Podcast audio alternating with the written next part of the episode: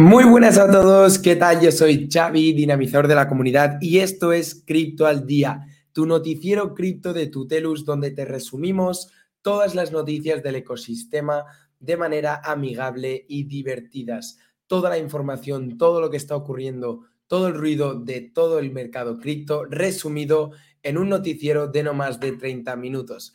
Ante todo, disculparme por mi tono de voz, la verdad es que la tengo un poco cogida la garganta y voy a hacer eh, un esfuerzo para poder hablar cerca del micro y que se me pueda entender bien, porque el noticiero cripto de esta semana viene cargado de noticias top trending que lo están revolucionando ya no solo en el mercado, sino en las cuentas de Twitter.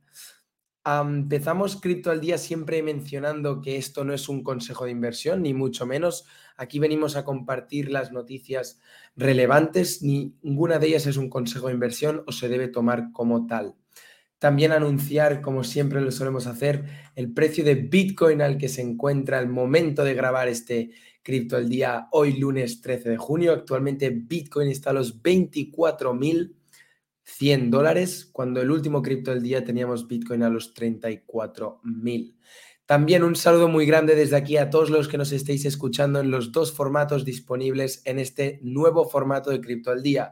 Nos puedes estar escuchando en el directo de YouTube todos, todos los lunes a la una o también en formato podcast desde Spotify escribiendo Tutelus en podcast.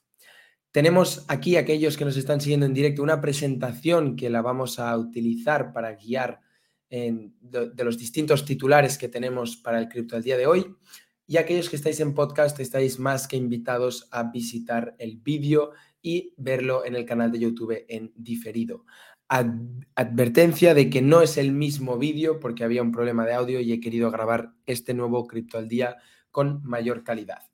Sin embargo, vamos a los titulares que recoge este lunes 13 de junio.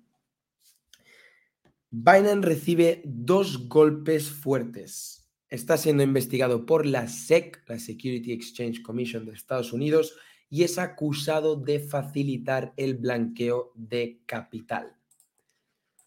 Por otro lado, Ethereum 2.0 da resultados positivos en la testnet y da un paso hacia adelante. Hay más ruido aún en el nuevo escándalo de Do One, donde se le acusa de desviar 2,3 mil millones a lo que él rápidamente niega estas acusaciones y las critica como falsas. Una última noticia de esta madrugada, Celsius, prohíbe la, la retirada, los swaps y la transferencia de las cripto de sus usuarios.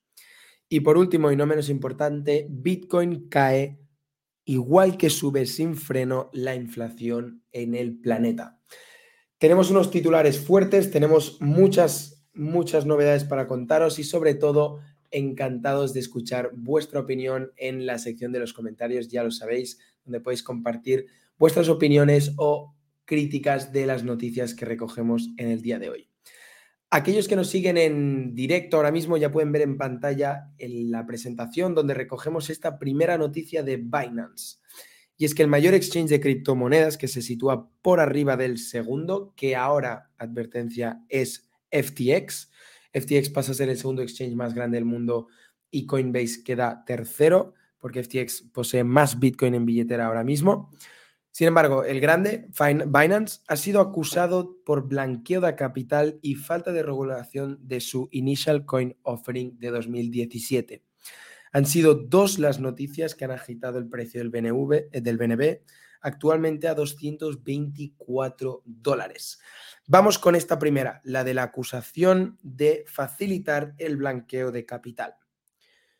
Pues Reuters lanzó un informe donde acusa a Binance de haber ayudado a estafadores y traficantes de droga a lavar 2,3 mil millones de dólares. Acusan al exchange de haber sido la herramienta que los estafadores han utilizado para lavar todo ese capital en los cinco años de su existencia desde su fundación en junio de 2017 hasta agosto de 2021, que hay que ser francos, probablemente no estábamos en el mundo cripto aún, Binance permitió a sus usuarios realizar depósitos y retiros sin verificar su identidad, lo que hoy día algunos odiamos bastante y se llama KYC. Tal facilidad y privacidad ayudarán obviamente a la empresa a crecer, sin embargo también atrajo dinero ilícito. Y es ahora en el informe donde Reuters muestra una gráfica de los fondos provenientes de Hydra Market, un mercado considerado negro. Estos fondos dicen haber sido enviados a Binance para realizar retiros. La implementación del KYC, también conocido como Know Your Customer, el agosto del año pasado, 2021, ha puesto freno considerablemente a todos estos envíos sospechosos. Y aquellos que nos estáis viendo en directo ahora mismo, y si no lo hacéis desde el podcast, os invito también a echarle un vistazo al vídeo, podéis ver esta gráfica Darknet Dealings, donde muestra cómo ha caído en picado el envío de fondos de, de Hydra Market tras la implementación del KYC, de la verificación de identidad. También vemos cómo el precio de BNB ha caído aproximadamente un 15% en los últimos cinco días. Y también aquí queremos hacer mención a las palabras de Patrick Hillman, el portavoz de Finance que respondió a estas acusaciones resaltando la capacidad de la empresa en poder congelar este tipo de fondos. Él dijo lo siguiente, lo que es importante tener en cuenta no es de dónde provienen los fondos, ya que los depósitos de criptomonedas no se pueden bloquear, sino qué hacemos después de que se depositen los fondos. Esta es la primera mala noticia que, con la que Binance debe empezar y afrontar esta semana. Sin embargo, existe una segunda que ya cruza las fronteras de las editoriales como Reuters y llega a las agencias gubernamentales y posiblemente veremos en un tiempo y lejano a los tribunales. Y me refiero a la investigación que acaba de poner en marcha la Security Exchange Commission, la Comisión de Bolsa y Valores de Estados Unidos, está investigando si la Initial Coin Offering, la ICO de tokens de BNB, allá en 2017, fue una venta de valores que debería haberse registrado ante el regulador. La ICO de BNB, lanzada en 2017, captó 15 millones de un total supply de 200 millones de tokens. Binance dijo en su momento que el 85% de los fondos iría para desarrollar el mayor exchange de criptomonedas, el que probablemente hoy en día muchos utilizamos. Todo se publicó en un white paper. Sin embargo, la comisión cree que no tenía legitimidad para lanzar la ICO, puesto que aún no poseía la licencia de plataforma de intercambio. En otras declaraciones anteriores a esta acusación, CC, el fundador y CEO de Binance, el multimillonario Chang Beng Zhao, y, repito, más conocido como CC, probablemente por la dificultad de pronunciar su nombre, enfatizó la diferencia entre Binance y Binance US. Según la compañía, son entidades totalmente separadas. En la primera, solo para usuarios no estadounidenses, y en la segunda, Binance US dijo que está comprometida a mantener los más altos estándares del cumplimiento. La investigación se encuentra bajo secreto de sumario y no se ha podido conocer mucho más. Sin embargo, el cofundador afirma estar muy calmado y con la conciencia muy tranquila, abierto a colaborar. La SEC ya investiga otras empresas en su no, a, nombre de, del, CEO y ya enfrenta la Binance investigaciones del Departamento de Justicia, la Comisión de Comercio de Futuros de Productos Básicos y el Servicio de Impuestos Internos. Me gustaría mucho que compartierais con la comunidad vuestra opinión sobre esta noticia. Lo hemos hecho en el Cripto al Día de hoy directo, que como digo no es el mismo que este que estamos grabando, con lo que no podemos recuperar esos buenos comentarios de algunos tutelianos que les parecía un tanto ridícula la noticia y la, énfasis en la SEC, cinco años después de la creación de Binance, en perseguir ahora estas actividades. Todos sabemos las características de una ICO y qué requisito y nivel de regulación requiere el lanzador de una Initial Coin Offering. En cuanto al precio del token de esta moneda top 5 por capitalización en CoinMarketCap, el token BNB ha caído un 15% hasta la fecha. Y además, aquellos que nos veis en directo y o vais ahora en diferido a ver el vídeo, estoy compartiendo un QR, un código que puedes descargar para obtener más información detallada sobre este caso en concreto. Muy interesante siempre refutar la información y obtener más y sobre todo hacer tu propio research. Vamos con la siguiente porque esta es probablemente de las buenas noticias que sacar pecho en el mercado cripto esta semana. porque Ethereum 2.0 da un paso más. El miércoles 8 de junio, la testnet Robsten completó con éxito la fusión, conocida con el nombre de The Merge. La fusión, para algunos que, no conozcáis la palabra o, es la primera vez que la escucháis, no es más que el nombre que ha recibido la transición de la prueba de trabajo para validar los bloques de la cadena Ethereum a la prueba de participación, Proof of Stake. Según desarrolladores, a la minería de criptomonedas, es decir, la Proof of Work, le quedarían dos meses de vida aproximadamente.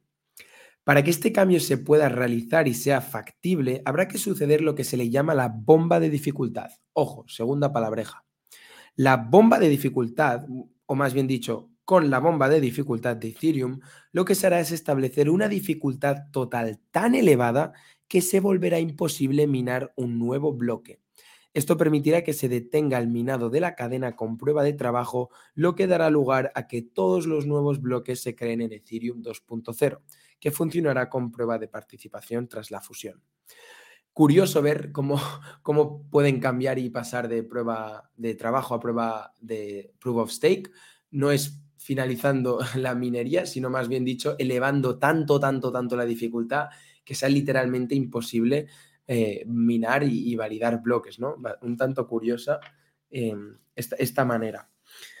Eh, Tim Bako, que es el desarrollador de la fundación de Ethereum y además también es una personalidad destacada en el ecosistema cripto y en blockchain y sobre todo en Ethereum por todo su trabajo, ya se ha atrevido a mojarse y a poner fechas para la deseada fusión de Ethereum. Según dijo este mismo sábado, hace dos días, la fusión puede tener lugar entre agosto y noviembre y solo un evento catastrófico o una falla evitarían que suceda este año. Vitalik Buterin compartió unas semanas antes los mismos rangos de tiempos para ver toda la actividad de la red bajo un proof of stake. Si bien han surgido aplazamientos, el proceso que conduce a la fusión continúa según la propuesta que se realizó la EIP 5133, que es la propuesta de mejora de Ethereum. El hecho de que no haya dado fallos significantes, recalco significantes porque algunos sí ha dado, en la red de testnet Robsten ha dado muy buenas vibras por la semejanza que tiene esta testnet con la mainnet de Ethereum. El siguiente paso será crear la Bacon Chain, la cadena baliza, en la red de pruebas Sepolia. Esto se llevará a cabo el 20 de junio, como informó el divulgador CryptoGucci en su Twitter. Charles Haskinson, del cual hablamos también el Cripto al Día anterior, que es cofundador de Ethereum y actual fundador de Cardano, afirma que no vería la fusión hasta 2023 o probablemente 2024 debido a los desafíos técnicos que requiera una actualización de este tipo. Vamos, bueno, y aquí en el QR también que ven en pantalla, si nos ves en el vídeo de YouTube, también tienes un, link que te lleva a una presentación súper interesante que se hizo sobre las transacciones por segundo en la mainnet de Ethereum un poco de valor añadido que está súper bien y puede enriquecer mucho la comprensión del ecosistema de Ethereum. Vamos con la siguiente noticia. Lamentablemente sigue saliendo, vamos a llamarlo, acusaciones, escándalos, pruebas que no están 100% verificadas, todo hay que decirlo, sobre Do Kwon, el cofundador de Terra. Hay por eso un nuevo escándalo, nuevo ruido en las redes, nuevo ruido en el ecosistema cripto que ha supuesto para muchos el punto final a la confianza de la legitimidad de su cofundador Do Kwon. Fatman Terra, que es un usuario anónimo del forum de Terra, ha alegado que el cofundador de Terra cobró 2,7 mil millones de dólares en unos meses, utilizando Box para drenar la liquidez del ecosistema. Reveló que utilizó el protocolo de Box, el protocolo de Abracadabra, para imprimir 80 millones de dólares mensuales del pool de Luna y UST y convertirlo en una stablecoin fuerte de verdad como USDT. Ojo a las acusaciones porque son realmente fuertes. Creo, y aquí lo ven en pantalla aquellos que nos ven en directo, hay un gran QR plasmado en la presentación con el, con el, hilo que ha creado Fatman, que la verdad es que recomiendo mucho seguir y echarle un vistazo a este usuario anónimo que comparte Chain Analysis. Resumidamente voy a contar un poco qué es lo que está exponiendo Fatman Terra y cómo está diciendo que lo hizo posible Do Kwon. O sea, cómo eres capaz de desviar 2,7 mil millones de dólares en Luna sin realmente provocar una caída del precio. Y es que Box hay que conocer el protocolo, que es un protocolo de préstamos que permite realizar un loop en stablecoins, básicamente. Para aquellos que no saben lo que es un loop de stablecoins y aún nos han formado con uno de nuestros bootcamps, como el bootcamp de DeFi, que lo vemos y mucho más detalladamente, un loop en stablecoins es un, apalancamiento de manera manual, pidiendo prestado, depositando de nuevo aquello que acabas de pedir prestado y haciendo un loop, una vuelta entera, ¿vale? Mm, concretamente, Fatman critica a Do que lo ha realizado de la siguiente manera. Pide prestado UST en Digenbox. Luego deposita esos UST en Anchor y con el AUST, que es el token de garantía que te da Anchor al depositar, se vuelve a Digenbox a depositar más UST. A, o sea, a UST. depositando más a UST, toma prestado más UST, que lo mete en Anchor, consigue más AUST y vuelve a hacer esa vuelta. No sé si me estoy explicando, pero todas estas estrategias DeFi se ven detalladamente y con mucha exactitud en los bootcamps de Tutelus, que recomiendo mucho que si quieres llevar tus conocimientos cripto, le eches un vistazo detalladamente. Seguimos, seguimos, que si no me voy al tema spam y de ahí no salgo. según el tweet, los influencers de Terra promocionaron Box entre muchos usuarios minoristas que lo usaron por su alto rendimiento. Esto aseguró una fuerte liquidez en la parte superior de la zona de vinculación, lo que permitió que alguien cobrará miles de millones de UST por MIM, que es la stablecoin del protocolo Money Internet Market, creo que son las siglas, a una tasa de 1 a 1 sin alterar la vinculación. Usando este protocolo podría cobrar esos 2,7 mil millones y no provocar una caída en el precio a través del grupo MIM UST. Recomiendo de veras, y, con eso ya no lo digo más, echarle un vistazo porque también lo cuenta mucho mejor Fatman. Yo he hecho una traducción rápida. también lo, comparte con, URLs de, transacciones y verifica o por lo menos, por lo menos eh, intenta sostener la tesis con pruebas y justificaciones.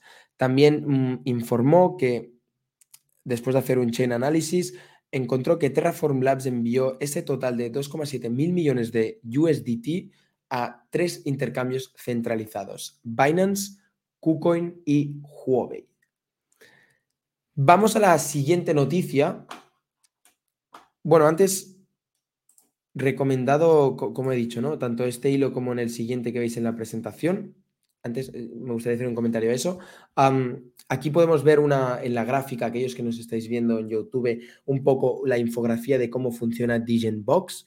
Sin embargo, creo que es súper interesante el, pique o, la guerra, por así decirlo, de tweets que ha habido entre Fatman y Do y son los siguientes. Fatman lo traduciré en inglés, ¿de acuerdo? Con lo que no puede que no esté 100% en el correcto. Fatman le pone Puesto que siempre respondes a este tipo de cuestiones, haciendo referencia a que siempre responde en Twitter, me gustaría que nos compartieras más información sobre la wallet misteriosa que aprobó con el 5% del poder de voto tu propuesta en, el, en, la, nueva, en la nueva luna. fue ha sido fundada con 20 millones de luna desde una wallet oficial de TFL, Terraform Labs. Esa wallet oficial se le fundó hace dos años y ha votado a favor de muchos otros protocolos, eh, muchas otras propuestas de Terra. Do responde a ello diciendo que va a dibujar una línea, una doxing wallets, que es un, poco el, canal y, cómo de una wallet se va a la otra, o sea, va a dibujar un poco el seguimiento forense de esas wallets y Fatman le responde que personalmente no le parece necesario identificar la información, más bien quiere saber la relación que existe con esa wallet y la entidad de TFL, Terraform Labs. ¿Es eso una Venture Capital? ¿Es una wallet de un trabajador? ¿Es tu wallet? Le dice Fatman, eh, Fatman Terra. Estas son cuestiones importantes que creo que debido a la situación se tienen que responder. Do responde como Token Purchase Agreement Holder with TFL, un comprador de token con un acuerdo con Terraform Labs. Más allá de esto, no voy a responder más. Y con eso finalizó ese pique entre, entre Fatman y Do Fatman tenía previamente una, una opinión positiva del ecosistema Terra, es más, era gran eh, simpatizante y la seguía continuamente y yo había leído tweets suyos positivos y ahora ha adoptado un giro totalmente drástico, hasta el punto de publicar este siguiente tweet que también podéis ver en la presentación, donde dice lo siguiente. Deberíamos empezar a utilizar la terminología Quonzi, no Ponzi, sino Quonzi con K. Propongo una definición. Quonzi, un esquema financiero de elementos prestados con la naturaleza de una suma negativa de sucesos, que no son Ponzi, eh, o sea, de sucesos que parecen Ponzi, pero no son Ponzi. Inteligente, o sea, una manipulación inteligente y ofuscada a la vez que sofisticada, con una tecnología legítima y una jerga. Con esas acusaciones, Fatman muestra su clara rivalidad contra el protocolo Terra. Compartimos también en la presentación rápidamente el hilo que compartió Do donde ponía lo siguiente. Creo que esto tiene que ser obvio, pero obviamente la, afirmación de que he desviado 2,7 billion es totalmente falsa. Existen ahora mismo pues dos acusaciones que son totalmente contradictorias. Una, que yo estoy doxando las wallets, o sea que estoy que, tengo más wallets por ahí que tienen todas eh, airdrop de Luna, básicamente. Y la segunda, que yo estoy vendiendo todos los tokens para hacer billions. Segundo Juan, estas dos acusaciones son contradictorias y se basa o se defiende con estas dos afirmaciones. Además, para reiterar, dice que en los últimos dos años lo único que ha recibido de TFL es un salario mensual. Es más, ha querido no vender todos los tokens que le pertenecen como founder. Obviamente sabéis que eh, existe siempre una parte que va hacia founders. Por dos motivos, dice. El primero porque no lo necesitaba y el segundo porque no quería que se le apuntara innecesariamente con la típica frase de, ostras, este tiene mucho. Y termina diciendo que espero que esto quede claro. Em, no quiere decirlo ahora para tal, para, por no sonar como una víctima, pero él también ha perdido mucho dinero con este crash. Lo he dicho muchas veces, pero en verdad el dinero no me importa. A mi parecer, esta última frase en su último hilo sobraba un poco porque hay gente que sí le importa y es más, hay gente que ha perdido mucho, mucho dinero. Pero eso es mi opinión. Volvamos al tema objetivo porque volvemos y vamos a la siguiente noticia. Y esta, como bien he dicho, me ha hecho cambiar un poco los planes. Noticia de última hora, de madrugada, de las 4 de la mañana, que he tenido que implementar sí o sí al cripto el día de hoy. Porque hoy Celsius, la empresa de cripto préstamos, ha anunciado la pausa completa de todos los retiros, swaps y transferencias entre cuentas a sus usuarios barra clientes.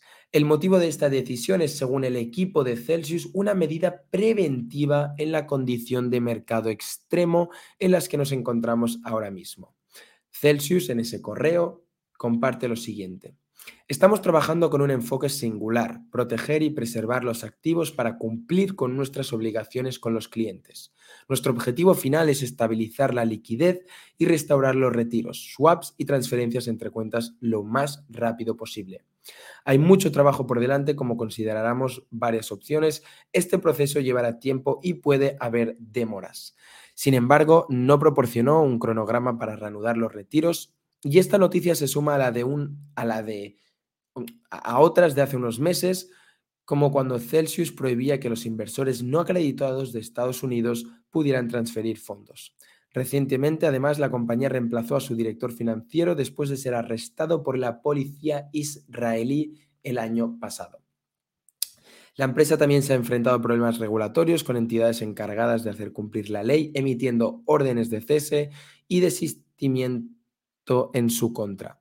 Y como no podía ser, una vez más, las cuentas de Twitter con pasión por el ecosistema cripto, con esa eh, cara tapada que es totalmente anónimo, salen a la luz, empiezan a trazar, empiezan a analizar y ven los siguientes movimientos de la empresa.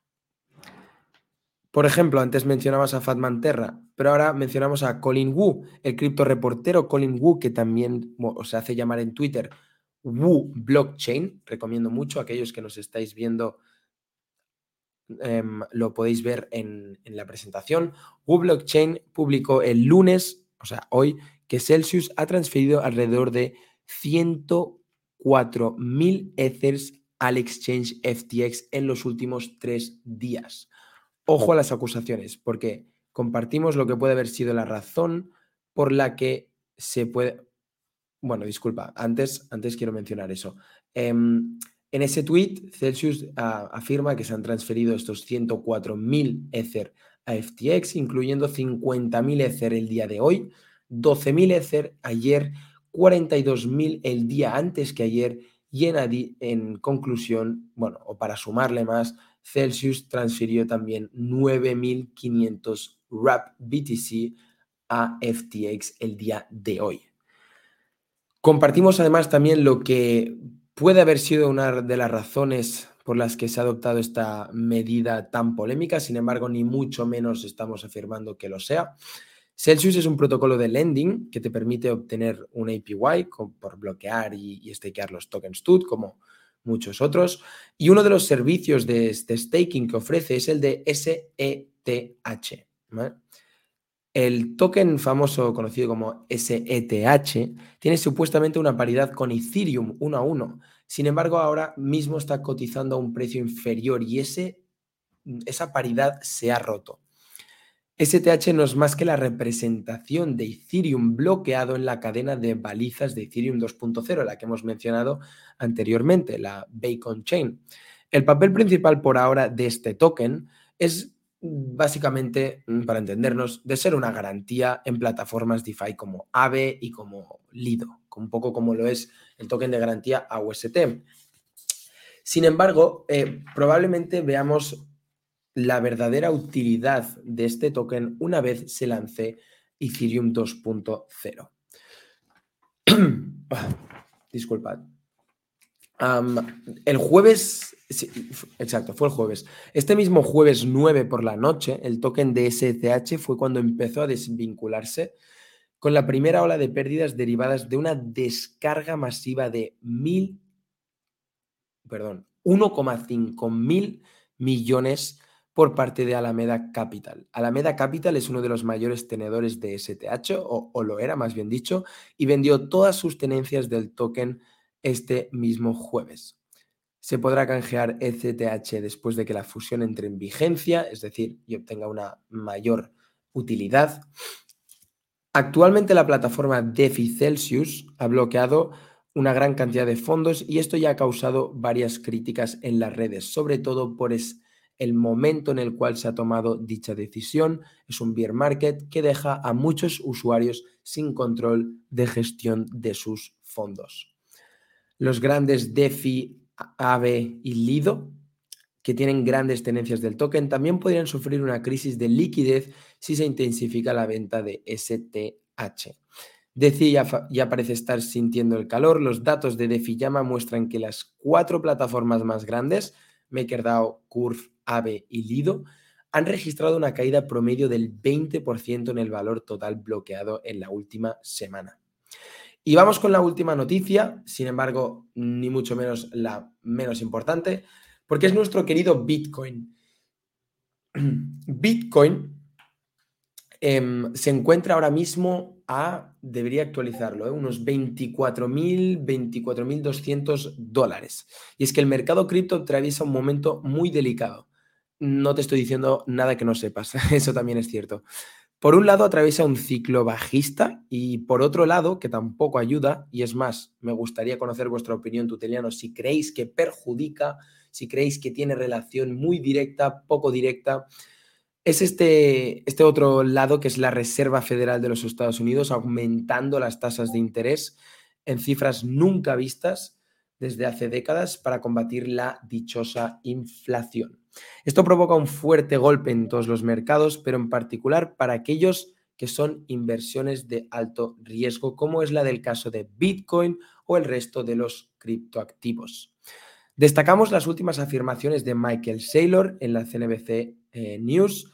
Para aquellos que no lo sepáis, Michael Saylor es un entusiasta del Bitcoin, es CEO de MicroStrategy, una empresa que ofrece softwares de negocios y de informes para otras compañías. Sin embargo, creo que la gente conoce eh, MicroStrategy no por su misión o visión de empresa, sino porque es actualmente la empresa con la que Saylor compró un estimado de 125 mil millones. Una suma total a principios de febrero del 2022, es decir, no está actualizado este valor, un valor superior a los 5 mil millones. Y hace tiempo que Saylor es tomado como un gurú del Bitcoin, en particular de las criptomonedas en general. De hecho, fue uno de los principales oradores del Bitcoin Conference de 2022 en Miami, aparte de Casey Woods. Bueno, pues en este escenario de alta inflación, Michael Saylor el otro día en la CNBC remarcó que para él Bitcoin es una excelente herramienta contra la inflación. Sin embargo, Bitcoin cae y la inflación sube al mismo tiempo, igual que lo hacen los demás mercados como el Nasdaq, SP500. Por otro lado, la gente no debería preocuparse por la volatilidad a corto plazo, ya que Bitcoin siempre prevalece a largo plazo. Obviamente es mejor que el oro y todo lo que el oro quiere ser. Si Bitcoin valiera lo que vale el oro, valdría 5 mil, sí, perdón, 500 eh, mil, perdón, no, no, si lo digo mal, 500 mil dólares por moneda.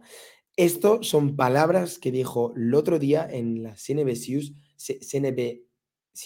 News Michael Saylor, del cual se hizo muy famoso por una de las frases que utilizó con la entrevista del presentador.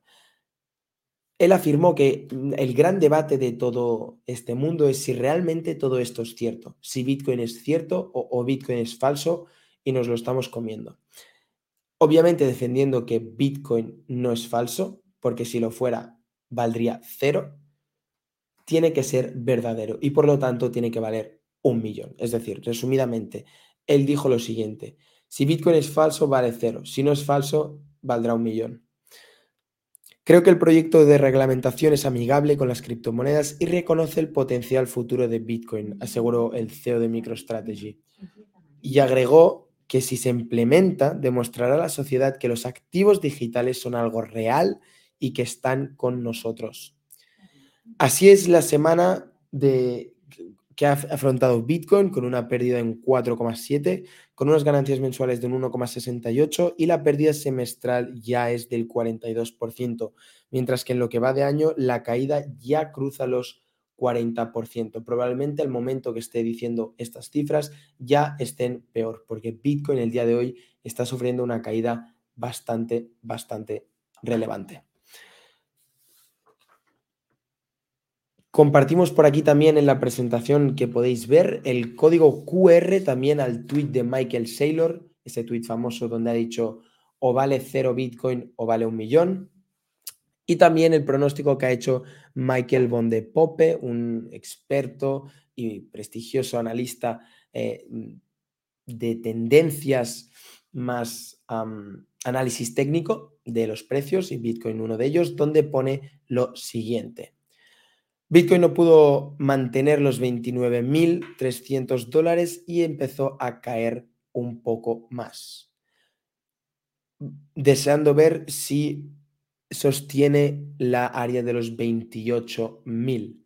Si no lo hace, nos vamos a los 26, 24.000. Probablemente ese tweet fue publicado el 11 de junio, hace dos días, y probablemente ya estemos en el tercer punto. Vamos según Michael von de Pop, de los 26 a los 24 mil.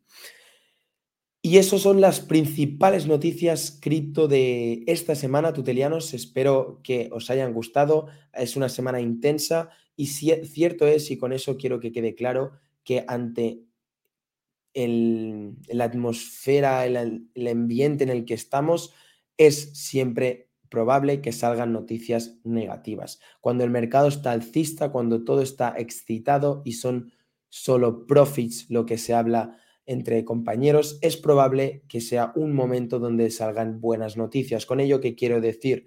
Hay que corroborar siempre todo tipo de información. Es más, algunas que hemos compartido en el Cripto al Día, como acusaciones de Fatman Terra, están bajo el paraguas del pseudonismo de, la blockchain. Aquí no, se puede conocer la identidad física de una persona por holdear una wallet. Y e invito a todo el mundo que haga un research, que entre a Twitter de los que he compartido el QR y le eche un vistazo porque es súper interesante. Me gustaría terminar este cripto del día y todos los próximos recomendando un libro por semana.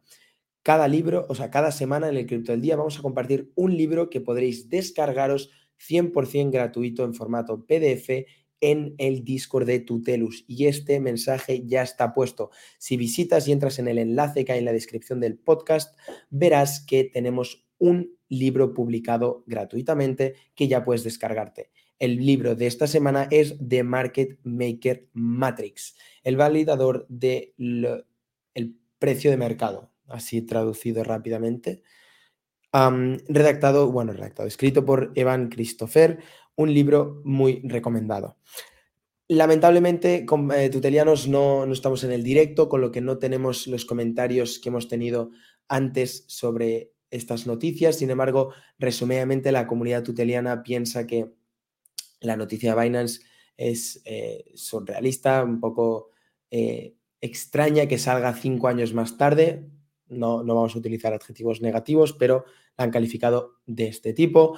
Do One, eh, según algunos, es ya punto final, pasa la historia y ha perdido varios tutelianos la confianza con el protocolo.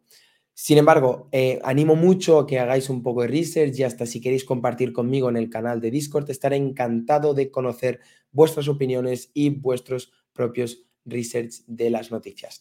Esto es todo por hoy, tutelianos. Muchísimas gracias por acompañarnos. Por favor, dejadme un buen like o un comentario de si os está gustando este formato. Y sabéis que siempre, siempre, siempre estamos en directo a la una todos los lunes en tu noticiero cripto de Tutelus. Esto es todo. Un abrazo muy grande. Os invito a escuchar el próximo podcast que será el Catch Up Tut, un audio resumen de no más de tres minutos donde contaremos todo el contenido que se va a compartir esta semana en Tutelus y las próximas semanas que empieza ya el veranito. Un saludo muy grande y que tengáis una muy buena semana. Chao, chao.